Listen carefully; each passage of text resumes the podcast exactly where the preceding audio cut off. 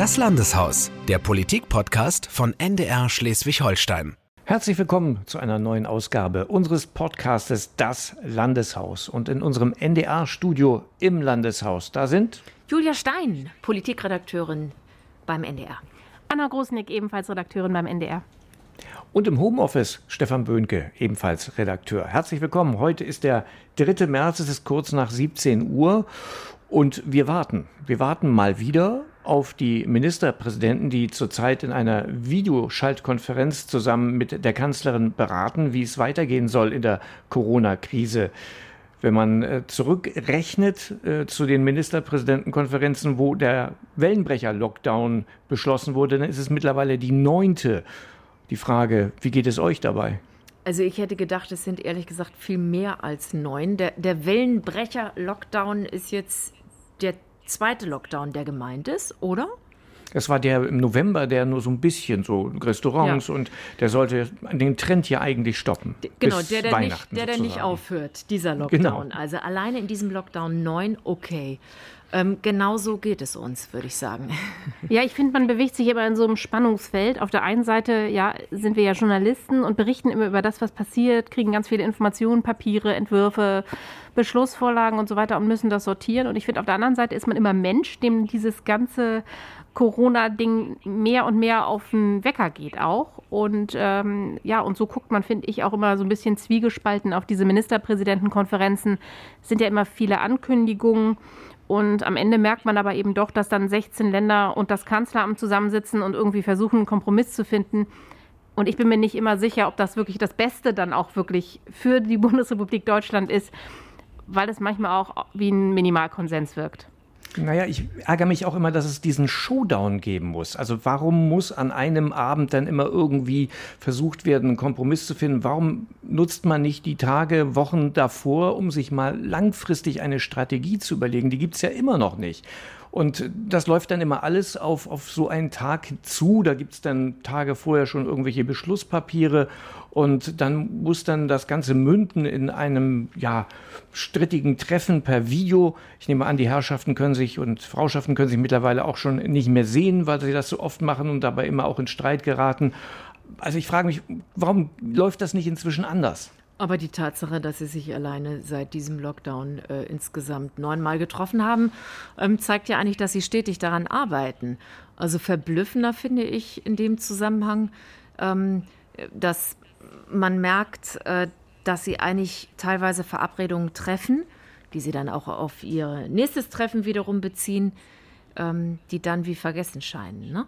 Also wenn man jedes Mal dabei ist, sich darauf konzentriert, ähm, dann wundert man sich doch, dass teilweise die Unverbindlichkeit der Verabredung auch höher ist. Ne? Ein Stufenplan ist auch schon ähm, auf Bundesebene länger Thema und es zieht sich ein bisschen, dass der dann auch tatsächlich mal Gestalt annimmt und dort verbrieft wird. Ne? Ich finde dieses Wort, es zieht sich ein bisschen, was du jetzt in Bezug auf den Stufenplan gesagt hast, das äh, betrifft irgendwie die ganze Pandemie. Mein Eindruck ist oft, dass da wirklich auch die Stringenz fehlt. Und ich frage mich nach wie vor, woran das liegt.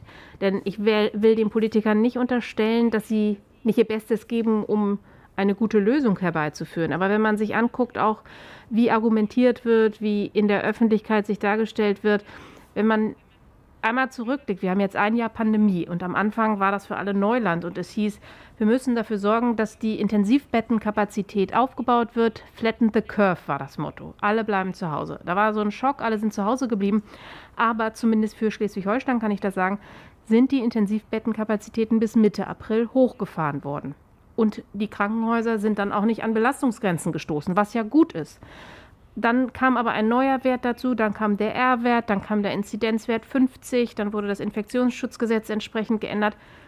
Es zieht sich. Aber es haben sich natürlich auch die Voraussetzungen geändert. Ich finde das eigentlich ganz nachvollziehbar und wir haben das ja auch neulich mal gefragt in einer Pressekonferenz, ähm, warum eigentlich ähm, immer wieder auch neue Entscheidungen und man eben nicht diesen großen Entwurf äh, einmal entwerfen kann äh, oder, oder, oder konzipieren kann. Und ich finde das eigentlich sehr nachvollziehbar. Daniel Günther hatte damals gesagt, ähm, Ne? Die Politik muss in dem Zusammenhang immer dazulernen, aber auch die Wissenschaft tut das. Ich erinnere mich, dass ganz am Anfang Wissenschaftler, namhafte Wissenschaftler des Landes auch sagten, also diese Masken, die würden nun irgendwie gar nichts helfen. So. Und inzwischen gelten Masken immer auch als das A und O und sind gar nicht mehr wegzudenken. Und so hat sich viel zwischendurch ja auch geändert an den Voraussetzungen. Und wenn man jetzt sagt, Mensch, so ein hoher Inzidenzwert, vor einem Jahr, da ähm, haben wir deswegen Lockdown gemacht und jetzt reden wir über eine Lockerung. Da muss man ja auch immer sagen, es haben sich eben auch andere Parameter inzwischen geändert, wie eben, was weiß ich, Anzahl Intensivbetten oder Impfungen oder, oder, oder. Nur wenn man dann guckt, gestern die Pressekonferenz mit dem Ministerpräsidenten, der dann sagt, auch bei einer Inzidenz von 50 sind Krankenhauskapazitäten nicht überlastet. Dann ist das ja schon mal ein Statement. Und dennoch steht jetzt wieder in diesem Beschlusspapier der MPK, auf äh, deren Ergebnis wir ja alle warten, drin, ähm, äh, dass auch wenn die Klinikkapazitäten nicht mehr überlastet sind, man dennoch nicht groß öffnen möchte, weil man keine Neuinfektionen in einem großen Maße riskieren möchte und verweist dann wieder auf jüngere Patienten und mögliche Long-Covid-Folgen. Das heißt, an der Stelle wird auch wieder ein bisschen an der Stellschraube gedreht. Ich verstehe das grundsätzlich. Ich wünsche mir manchmal als Journalist an der Stelle mehr Ehrlichkeit und mehr Transparenz, weil ich glaube, die Bürger sind auch mündig genug, um auch das nachvollziehen zu können, wenn man das einmal ehrlich und transparent äh, transportiert. Wobei es Nur ja auch transparent gemacht wird, ne? Entschuldige. Es wird, Nur wenn man sich auf der einen Seite auf die Wissenschaftler beruft und dann doch nicht auf die hört. Also ich sag mal, wenn die zum Beispiel gesagt haben, bei uns bei der Anhörung im Landtag, vom Einzelhandel geht kein Infektionsgeschehen aus, dann ist das für den Bürger wirklich nicht mehr nachvollziehbar, dass man dort eben nicht zu Öffnungsschritten kommt. Äh, ich, ich, verstehe nicht, warum man sich da mal das eine rauspickt und das andere nicht und keine Vergleichbarkeit hat. Also äh, da tummeln sich ganz viele abends in den Supermärkten, weil sie, das ist das einzige Einkaufserlebnis, was wir noch haben. Das könnte man viel besser verteilen, wenn noch andere Läden auf hätten. Und man wagt sich da einfach nicht dran und äh, hat beim letzten Mal bei der letzten MPK einfach diesen neuen Wert von 35 da reingeschrieben. Das hat einfach frustriert. Mhm. Ja, der, der war ja ein Kompromiss, ne? die 35er-Inzidenz äh, zu dem Zeitpunkt, als es reingeschrieben wurde, auf den letzten Metern der letzten MPK, da war, glaube ich, auch noch gar nicht äh, richtig klar, dass man die ähm, ja kaum erreichen kann eigentlich, also nicht mal theoretisch für den Moment. Ähm, und, und das war dann eben der Kompromiss.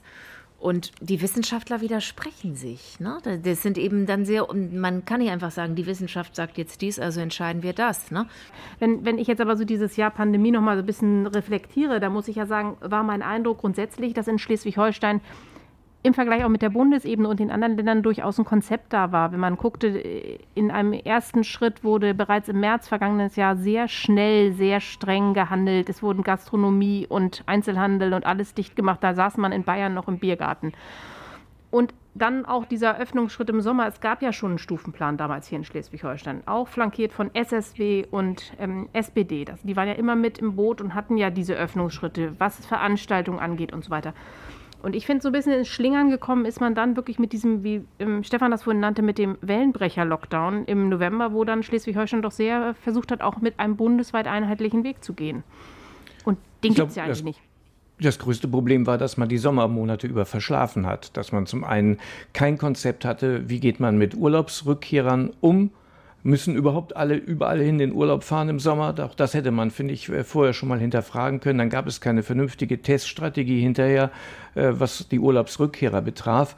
Und man hatte sich auch in anderen Dingen nicht vorbereitet. Also Wirtschaftshilfen zum Beispiel, auch das hätte man alles schon irgendwie auf die Bahn setzen können, weil das eine zweite Welle kommt das war ja immer befürchtet worden, das hatten die Wissenschaftler immer vorhergesagt.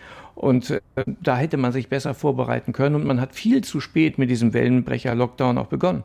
Ja, auch die Schuldigitalisierung zählt damit rein, ne? Oder auch ähm, die, die ähm, Modernisierung der Gesundheitsämter. Es gibt viele Felder, an denen man längst viel mehr hätte arbeiten können, selbst wenn man ähm, die Entwicklung der Pandemie, und das finde ich wiederum sehr nachvollziehbar, in einigen Punkten nicht so gut vorhersehen konnte. Wir hatten im Sommer Inzidenzen von, ich glaube, eins teilweise. Ähm, hätte man da stärkere, äh, hätte man da irgendwie stärkere Maßnahmen oder Urlaubsverbote ausgesprochen, hätte es, glaube ich, garantiert keine äh, keine, wäre nicht überzeugend gewesen. Aber natürlich hätte man so etwas wie Urlaubsrückkehrerkonzepte, was ja auch Thema bei der Anhörung war, äh, viel stärker noch mit in den Blick nehmen müssen. Ne? Ja, und ich finde, auch da war Schleswig-Holstein eigentlich nach dem Sommer relativ kompakt aufgestellt, zumindest was das Thema Schulen anging. Die Kinder mussten in Schleswig-Holstein zunächst 14 Tage Maske tragen. Äh, da hatte die SPD ja drauf gedrungen, dem ist sozusagen die Landesregierung dann gefolgt. Und wenn man nochmal äh, bei den Herbstferien sich nochmal kurz überlegt, was war da, da mussten sogar Grundschüler ab einer Inzidenz von 50 Maske tragen, hier in Schleswig-Holstein. In Nordrhein-Westfalen mit deutlich höheren Inzidenzwerten saßen die Grundschulkinder da weiterhin ohne Maske. Und dann setzt man sich auf Bund-Länder-Ebene irgendwann mal zusammen und überlegt, ja, wie kann man das denn jetzt an, mit Masken regeln, wo in Schleswig-Holstein das längst galt. Also ich finde, vieles ist ganz gut gelaufen, aber manchmal hat mich das ratlos zurückgelassen, wenn ich dann gedacht habe, also hier greift das längst und in Ländern mit deutlich höheren Infektionszahlen ist man viel behäbiger, aber macht deutlich mehr äh, ja, Werbung für sich und sein Land und seine Pseudomaßnahmen. Ja, ich weiß immer nicht so, wie weit uns das weiterhilft, wenn wir so viel vergleichen, äh, Schleswig-Holstein mit den anderen Ländern, weil es auch ähm, allein durch seine Lage natürlich einfach äh, besondere Bedingungen hat. Aber wir können doch jetzt noch mal ein Jahr Pandemie ist ja irgendwie auch so eine Art äh, Geburtstag, wenn auch kein schöner Anlass. Nein. Aber wir können doch jetzt noch mal zurückgucken, was sich ich sag mal fast sonst noch so getan hat. Morgen ist ja wieder Landtagssitzung. Wir haben ja ähm, doch da auch eine Entwicklung gehabt, dass das Parlament eigentlich immer aktiver geworden ist äh, und sich da eine Rolle erkämpft hat da bis dahin war es ja immer so, dass Daniel Günther häufig Kontakt mit äh, Wissenschaftlern hatte, um sich dort beraten zu lassen. Und das Parlament wollte da nicht im luftleeren Raum stehen, sondern wollte ebenfalls mal sehen, was sagen tatsächlich die Experten. Und so gab es dann im November die erste Anhörung. Und die hat auch wieder Folgen gehabt, weil dem Parlament mitgegeben wurde, Mensch, ihr müsst euch stärker einmischen, auch in diesem Prozess der, der Verordnung, die ja dann verabschiedet wird. Und so gibt es eine Sondersitzung nach der nächsten. Inzwischen nach jeder Ministerpräsidentenkonferenz gibt es eine Sondersitzung des Landtages und seit kurzem ist es sogar noch davor geschaltet. Wir haben ja letzten Freitag auch schon darüber debattiert, wie und mit welcher Strategie geht der Ministerpräsident in diese heutigen Gespräche. Also da hat das Parlament eine wirklich interessante neue Rolle für sich definiert und bringt sich stark ein, auch wenn am Ende SSW und SPD ja meistens äh, mitvotieren, haben sie doch eine Möglichkeit gefunden, äh, auch Unterschiede zu äh, zum Ausdruck zu bringen in diesen Debatten, bei diesen, bei diesen Sondersitzungen. Ja, man hat auch den Eindruck, das wird wirklich angenommen, ne? wenn man das beobachtet äh, am Rande des Landtags, wer alles mit wem spricht. Also es wird sozusagen äh, aufgenommen und mit äh, Leben erfüllt. Man hat nicht das Gefühl, äh, dass da irgendwelche Sitzungen nur abgerissen werden, sondern dass das ein wirklich aktiver Austausch ist. Ja, sehr konstruktiver äh, Prozess. Genau, ne? da, genau. Spannende Debatten einfach auch, ja. Ja, und eben auch dieses wirklich nach vorne bringen. Ne? Also es ist jetzt auch an der Stelle, finde ich, nach wie vor eine Vermischung auch manchmal der Rollen. Es ist jetzt nicht Regierung und Opposition so klar getrennt, wie wir das sonst kennen in dieser Schärfe, sondern es werden wirklich auch durchaus von der Regierung Vorschläge aufgenommen, die von SPD und SSW gemacht werden. Und SPD und SSW beteiligen sich eben wirklich ja auch mit guten Ideen und konstruktiven Vorschlägen daran, sozusagen auch diese Pandemie zu bewältigen. Und das finde ich ist wirklich auch ein wichtiges Signal. Und gleichzeitig geht der Parlamentsbetrieb ganz normal weiter. Die beraten auch alle über alle möglichen anderen Gesetze. Heute war beispielsweise das Glücksspielgesetz äh, Beratungsthema. Also das läuft alles weiter. Ja, eigentlich ist es ja teilweise für uns sogar viel zugänglicher. Äh, ich hatte eben einmal gesagt, Stefan, du sitzt in der Ferne. Ähm, du hast ganz viel auch berichtet, wirklich aus der Distanz heraus. Und die Ausschüsse, die finden überhaupt nur teilweise in der Distanz statt. Und dann kann man sich so dazuschalten. Also in diesem Jahr hat sich ja auch unsere Arbeit echt total verändert. Ich hätte Komplett. ehrlich gesagt gar nicht gedacht, was alles möglich ist. Ich hätte nicht gedacht, dass man über den Landtag berichten kann, ohne dabei zu sein. Nee, und direkt vor Ort. Wenn man sich Beispiel. das jetzt so vorstellt, auch jetzt nur heute die MPK, da ist es ja nachher so, dass dann immer diese traditionelle Pressekonferenz mit Ministerpräsident Günther hier im Landeshaus stattfindet. Und Stefan sitzt in Patenstedt und hört sich das an, schneidet die Töne dann schon mit und kann dann sozusagen aus seinem Studio zu Hause arbeiten und das dann auch zeitgleich wie wir nutzen, die Informationen. Das ist natürlich wirklich super. Ja. Wobei das Studio, das sind nur zwei iPads und eine Bluetooth-Tastatur. Also das so. ist also, dass sowas möglich ist, ist wirklich äh, auch eine neue Art. Aber äh, das hat natürlich damit zu tun, dass wir halt äh, Apps haben, mit denen wir zum Beispiel auch live auf Sendung gehen können. Aus das hat es vor ein paar Jahren auch nicht gegeben, genau notfalls auch aus der Küche. Das gab es ja vor ein paar Jahren noch nicht, dass das alles so jetzt zum Einsatz kommt über eine so lange Zeit. Das hätte man sich ja auch gar nicht vorstellen können. Ich kann mich noch genau erinnern, Julia, als du mich angerufen hast an einem Sonntag und gesagt hast, ich trenne dich und Anna. Das war schrecklich. Wir, ja, wir arbeiten jeden Tag. Ja, ja, das war so brutal. Wir arbeiten jeden Tag zusammen und das war im März vergangenen Jahres plötzlich von heute auf morgen ich glaube, ich glaube, Anna und ich, wir haben uns drei Monate nicht gesehen. Nee, so genau, zwei, ja, ja, bestimmt. Ja, ja. ja. Jetzt müssen wir kurz noch Kontext äh, äh, erläutern, kurz. Ist vielleicht selbsterklärend, aber ich habe Sorge, dass es nicht selbsterklärend ist. Denn ähm, ich weiß gar nicht, war es ein Sonntag? Es ging, Sonntag. Ja, es ging ja wirklich darum, dass wir ganz rigoros äh, nur getrennt arbeiten. Und ich wusste, wenn Anna oder du, also einer von euch beiden ausfallen würde und ihr hättet vorher Kontakt gehabt, dann sind ja im Prinzip beide aus dem Rennen. Und dann gute Nacht, Marie. also, dann war es das mit der Berichterstattung. Nein, es gibt noch viele auch, andere gute Kollegen, die das auch Es wäre auch, auch irgendwie weitergegangen, aber es ist äh, nicht sinnvoll, dass dann ihr beiden zusammenarbeitet. Und deshalb sind wir dann diesen Schritt gegangen auch da muss man ja sagen, wieso machen wir das jetzt eigentlich nicht, wo der Lockdown genauso streng ist?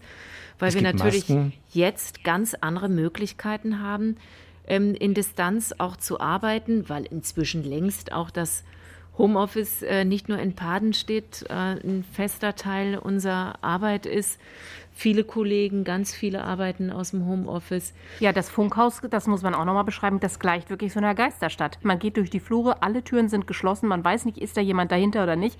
Im NDR wird wirklich sehr streng auf Homeoffice gesetzt, was gut ist. Und wir sind auch bisher, muss man sagen, infektionsmäßig super durch die Pandemie gekommen beim NDR. Ne? Und einige Dinge finden ja auch überhaupt nur in Distanz statt. Nicht? Also es gibt ja auch Pressekonferenzen, die dann mal nur in Distanz stattfinden. Insofern sind es jetzt auch insgesamt ganz andere Möglichkeiten und man hat es, glaube ich, auch ganz anders verinnerlicht, dass man niemandem näher kommt äh, als zwei Meter für kurze und, Zeit. Und ne? wenn natürlich dann mit Maske.